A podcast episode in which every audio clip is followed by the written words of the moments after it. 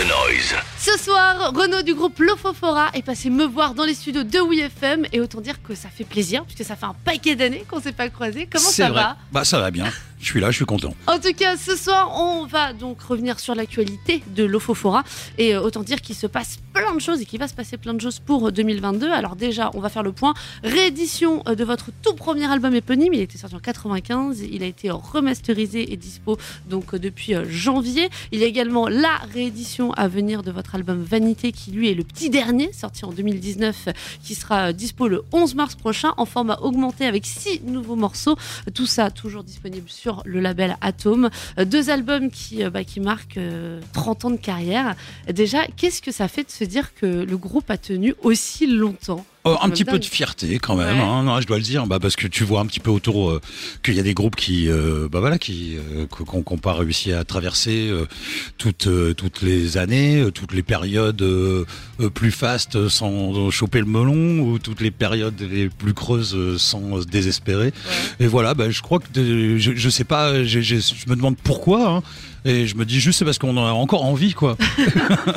et puis on se kiffe entre nous quoi. Ouais. Déjà on est une bonne bande là depuis euh, 12 ans maintenant. On est dans une euh, il y a Vincent qui nous a rejoint à la batterie et avec Daniel qui est là depuis 20 ans à la gratte et avec le Ouais. Philus euh, à la basse et moi-même on tient la tôle de- depuis le début et voilà et on se retrouve encore comme des gamins si tu veux quand on monte dans le camion. On est toujours aussi heureux quand on s'est pas vu depuis quelques semaines de s'enfermer dans le local ensemble et, et voilà on se dit que c'est peut-être une une solution pour euh, pour se rabougrir un petit peu moins vite le rock'n'roll en fait. hein. Et toujours le kiff, voilà, de jouer, de sortir des albums, et là surtout de ressortir vos albums, de les redécouvrir. Alors, euh, on va revenir sur le tout premier a- album du groupe sorti en 95.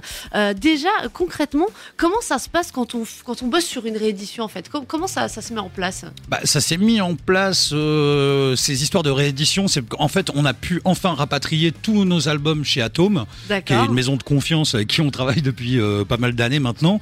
Et on trouvait que c'était cool que tous ces disques ressortent, surtout quand tu te rends compte que sur des plateformes d'occasion, ton vinyle, euh, il est vendu à euh, 130 ou 150 euros, tu vois, dans Eh, des prix ça, de c'est la ouf. classe. Ah bah, ouais, là tu te dis merde, pourquoi j'en ai pas gardé une boîte de 12 Tu vois Mais sinon, euh, voilà, c'est ça. Après, bon, bah, il y a cette histoire de remasteriser. Moi, je suis pas hyper fan du concept parce que j'ai eu des mauvaises surprises, pas sur les albums de Lofo, mais Ouais. des, des albums où tu t'entends des sons, tu dis, mais j'entendais pas ce son-là dans la version originale. Mais là, c'est vraiment fait avec le respect euh, du, du, du- de, de, de l'œuvre, on va dire. Ouais. Et puis, euh, puis c'est vrai, ouais, c'est pas plus mal que, que t- le truc, ça sonne pas trop daté, euh, même si le son est pas touché au niveau de, tu vois, de, de, de la puissance, de, etc. Quoi. Bah, surtout en plus qu'entre le premier album, donc dans les années qui est sorti dans les années 90 et aujourd'hui, il y a d'autres moyens d'écouter de la ça, musique. c'est ça, euh, ouais, il y a ouais, aussi ouais. euh, le côté adapté un peu C'est ça, le bordel, exactement. quoi. Voilà, c'est ça, ça s'adapter aux, aux outils euh, de, du, du présent.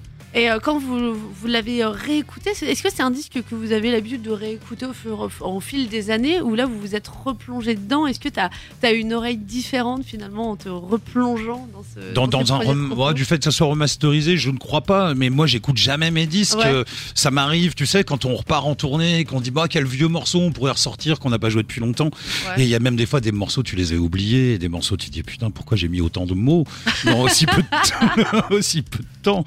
Euh, Quoi, bah, c'est marrant. J'ai un regard un peu attendri sur le sur le l'OFO de, de cette époque-là quoi. Mais en même temps, quand tu replaces ça dans le contexte, je me dis que on n'était pas hyper à la traîne quand même. Ouais, puis euh, il y, a- ouais, il y a des textes qui, euh, qui restent tristement encore, euh, encore Ouais, ouais. Moi, ce qui m'angoisse le plus, c'est quand je, je me rends compte que certains de mes textes ont encore plus de résonance aujourd'hui qu'ils pouvaient en avoir euh, 20 ou 15 ans auparavant, quoi. Ça, c'est un peu flippant des fois. Justement, on va reparler du côté euh, très impliqué, euh, po- politisé, euh, des thèmes de la société dans, dans votre musique. Juste avant, je voulais revenir bah, sur l'actualité chaude, bouillante là. C'est la réédition de Vanité, donc qui est votre, pour le coup, la dernière album en date qui Ouais, était ouais. sorti en 2019. Ouais. Pile avant la crise sanitaire. ça, Au niveau ça. du timing, ça pue quoi. Ah bah ouais ouais bon on n'est pas les on n'a pas été les plus à plaindre de toute cette euh, période merdique mais euh, j'avoue que euh, quand t'as ton tourneur qui te dit ouais les gars c'est cool là ça se passe bien va y avoir au moins 80 peut-être 100 dates sur cette tournée et qu'au bout de la 15 20e euh, bon bah tu tu t'es t'es enfermé chez toi pendant deux ans, Ouais. quasiment, tu vois. Euh, ouais, ça fait mal parce que parce que comme je te disais tout à l'heure, t'as des périodes sur une longue carrière de groupe avec 10 albums, t'as des moments où bah, parce que ton album est moins bien ou il est lentement en résonance avec ce que les gens veulent écouter, il y a des périodes plus creuses, puis quelques années plus tard, bim, ça repart. Et là, avec cet album, euh, bah on était bien, quoi, tu vois, ça remplissait bien, Ouais. on, on s'était une vraie énergie euh, chez le public. Je trouve que le disque est assez réussi, donc on a été un peu dégoûté. Ce qui fait que dès que on a pu se revoir avec les copains, comme on est un peu séparés, puis de toute façon, si t'habitais à moins de, à plus de 30 km, tu pouvais pas voir. Ouais, oh. J'ai l'impression que tu parles d'un autre monde, mais c'est vrai qu'on avait de- ça. ouais, quoi. c'est ça. Oh là Et du coup, euh, quand on s'est vu, on mais même sans savoir pourquoi, on s'est mis à composer directement. Et quand on a informé notre label de ça, ils nous ont dit bah ça c'est cool. On avait quelques compos euh, sous le coude. Ils nous ont dit bah si vous voulez, on vous renvoie dans le studio où vous aviez enregistré Vanité, c'est-à-dire à Black Box, qui est Ouais. un studio un peu un peu légendaire avec du matos extraordinaire et puis puis des gens top cool. Et euh, et donc euh, on était heureux de, de pouvoir retourner là-bas et on a enregistré donc ces six nouveaux titres qu'on a vraiment composés euh, euh, en pleine en pleine crise. Voilà. C'est l'occasion finalement de donner un second souffle à, à ce. À Bah ce ouais, c'est un peu, c'est un peu l'idée quoi. Et puis de, de, ouais, voilà. Puis ces, ces titres-là, on les a vraiment composés assez rapidement, ce- de- ce- entre un mélange de spontanéité et Ouais. puis de, de vouloir rattraper le temps perdu, tu vois.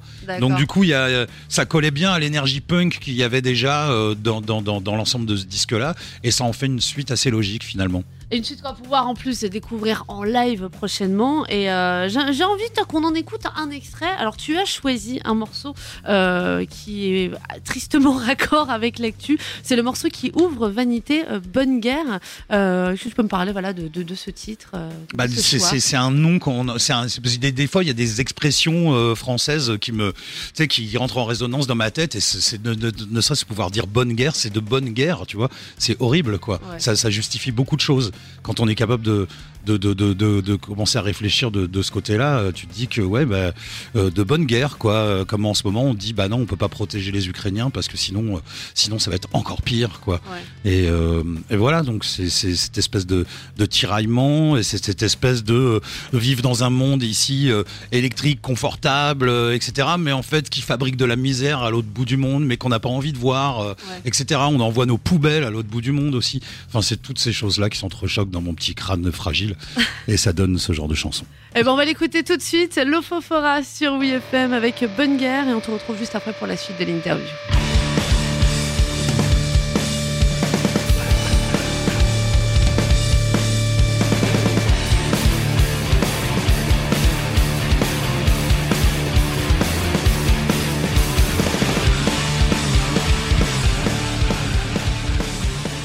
Vanité, Vanité qui a droit à sa réédition augmentée avec six nouveaux morceaux disponibles depuis le 11 mars dernier sur le label Atom. Et pour en discuter avec moi, Renaud, ça va toujours bien ça se passe Toujours au poil.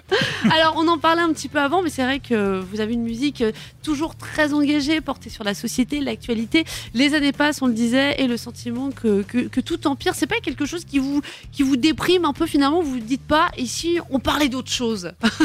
Euh, bah, je, me, je me suis dit comme euh, en, en, en- comment, en écrivant des textes qui des années plus tard rentrent plus- encore plus en résonance avec l'actualité, je me dis je devrais peut-être faire que des c'est peut-être des, des- j'ai un côté euh, peut-être gourou annonciateur, je ne sais pas, ou peut-être je suis Dieu, je ne sais pas. Ah, Alors, Je voilà. me dis peut-être je devrais écrire des chansons d'amour et de paix histoire que l'amour et la paix se propagent sur euh, sur terre.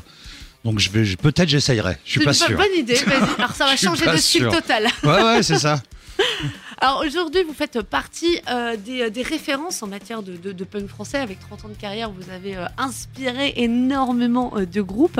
Est-ce que vous suivez un petit peu ces- ces- cette nouvelle scène? Est-ce que vous, vous avez un, un avis sur cette nouvelle génération de groupes issus de la scène punk, Ah ouais, de la scène métal française? Oui, oui, oui, bah enfin, euh, euh, enfin rock euh, au sens large, quoi. Oui, oui, je, je suis pas mal. Ce qui, je suis, en fait, je suis vraiment un boulimique de, de musique, donc j'ai besoin toujours d'écouter des nouvelles choses. Donc forcément, Ouais. je m'intéresse à ce qui se fait euh, sur la scène française. Euh, tiens, il y a un des derniers disques, j'ai écouté le week-end dernier le, la version. Bah eux aussi, ils ont sorti une version augmentée de leur album, euh, le groupe Toy Bloid. Ah, Toy Blade, oui, exact. Bloid, Ouais. pardon, et, et je kiffe le, vraiment le dernier est hyper bien. Je l'avais jamais écouté, j'avais entendu juste un titre et j'avais déjà acheté en jouant avec elle il y a super longtemps leur premier EP Ouais. et j'avais écouté l'album et celui-ci il y a un aboutissement. Enfin, t'as l'impression que c'est c'est beaucoup plus euh, assumé, beaucoup plus incarné. Enfin, vraiment, j'ai vraiment adoré ce disque-là.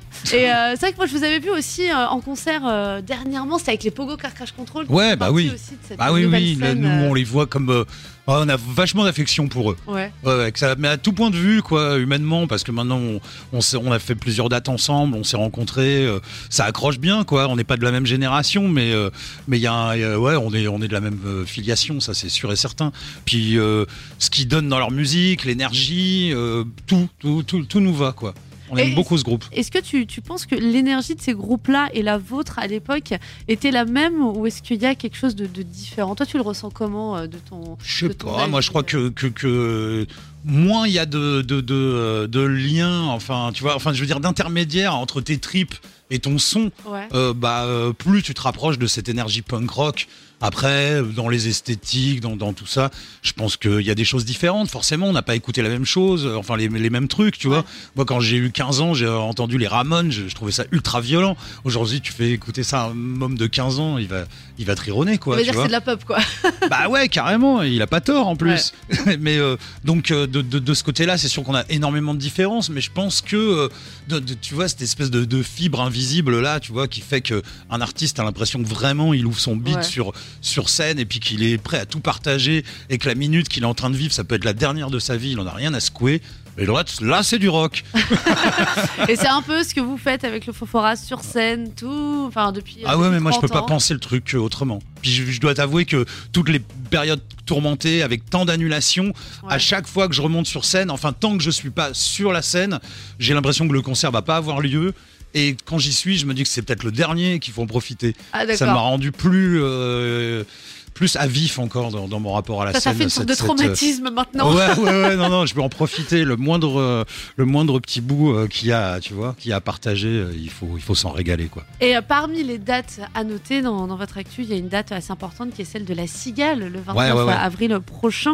Euh, en plus, qui va marquer la sortie de la réédition du fond et la forme qui sortira pour la première fois en vinyle. Exactement. Voilà, donc finalement, année réédition. Voilà, vous avez envie de ressortir un Bah peu de... Bah, tu vois, il y, y a un peu un engouement sur le vinyle et on a Ouais. eu beaucoup de demandes euh, sur les réseaux de, de, par- de la part de nos fans euh, à savoir si tel album euh, serait un jour disponible en vinyle, etc. Donc, a- ils sont contents en général. Les rééditions, ça, ça leur fait plaisir. quoi. Ça fonctionne bien. Ouais, Et ouais, donc, carrément. du coup, ce concert à la Cigale, qui est une salle en plus où vous avez déjà, déjà joué, déjà eu vos, vos petites émotions. Ouais, euh, exactement. Ouais, ouais, ouais, ça va faire marrant de, de retourner là-bas. Et puis on a, on a la chance aussi, j'en profite de faire une petite ah, parenthèse, d'inviter euh, un groupe anglais qui s'appelle Peng Shui. Bah, je trouve que l'album il bute quoi. En fait, on s'est rencontrés euh, virtuellement, donc sur euh, Instagram, hein, on va dire. Et puis on s'est branché comme ça. J'en ai parlé à, à notre tourneur qui a dit mais ouais, bonne idée. Ça va être. et donc eux, ils viennent de sortir leur, leur album. Ils ont fait une tournée de club en Angleterre qui a hyper cartonné. Et là, ça va être leur première date en France. Donc on est super fiers de les faire venir pour pour leur première date française. Allez écouter ça. Et vous avez d'autres d'autres concerts qui vont arriver par la suite Ouais, ouais, bah allez euh, voir, euh, voilà, sur les sur les Ouais. pages, les Insta, euh, Facebook, etc. Il y a toutes toutes nos dates annoncées. On a à peu près entre 5 et 7 concerts par mois jusqu'à la, la fin de l'été, un truc comme Oh, ça. bah voilà, bon, et y puis y a de une bonne une bonne pelletée de festivals, des trucs intéressants aussi. Yes. Bon, Voilà. évidemment, je serai là pour faire le petit feedback dans l'émission. On compte sur Euh, toi. on va se quitter avec un morceau bah, issu de ces nouveaux titres que l'on Ouais. retrouve sur Vanité, le titre Borderline. Ouais. Et ben c'est une c'est une reprise. On Ah, a fait une reprise. voilà. C'est une reprise de Philippe Catherine. Voilà. Alors celle-là, je l'avais pas vu venir. En plus, Voilà. le pire, j'ai écouté le morceau, mais C'était bon, sur l'album je euh. Robot après tout, je crois. Enfin, l'album où il y avait le fameux Luxor, etc. Et, et voilà. Et, et le titre, on, on trouvait que les, le, c'était amusant parce qu'on a gardé le gimmick de synthé au départ en le jouant un peu plus rapide à la guitare. Ça faisait presque un riff à la Suicidal Tendencies, genre de groupe Ouais. que- qu'on aime bien quand même. Et puis le texte, euh, je trouvais hyper approprié par rapport à tout ce qu'on a vécu en étant restant enfermant chez soi comme des, comme des animaux en cage. Eh ben, nickel. On écoute ça tout de suite. L'Ofofora avec cette reprise de Philippe Catherine. Oh là, cette phrase est juste magnifique. Borderline. Merci en tout cas, Renaud, d'être passé nous voir. On espère se recroiser euh, très vite bah, sur les festivals, au concert. Et puis, euh, n'hésite pas à repasser nous voir Avec grand plaisir. quand tu veux. Voilà, merci beaucoup. À bientôt.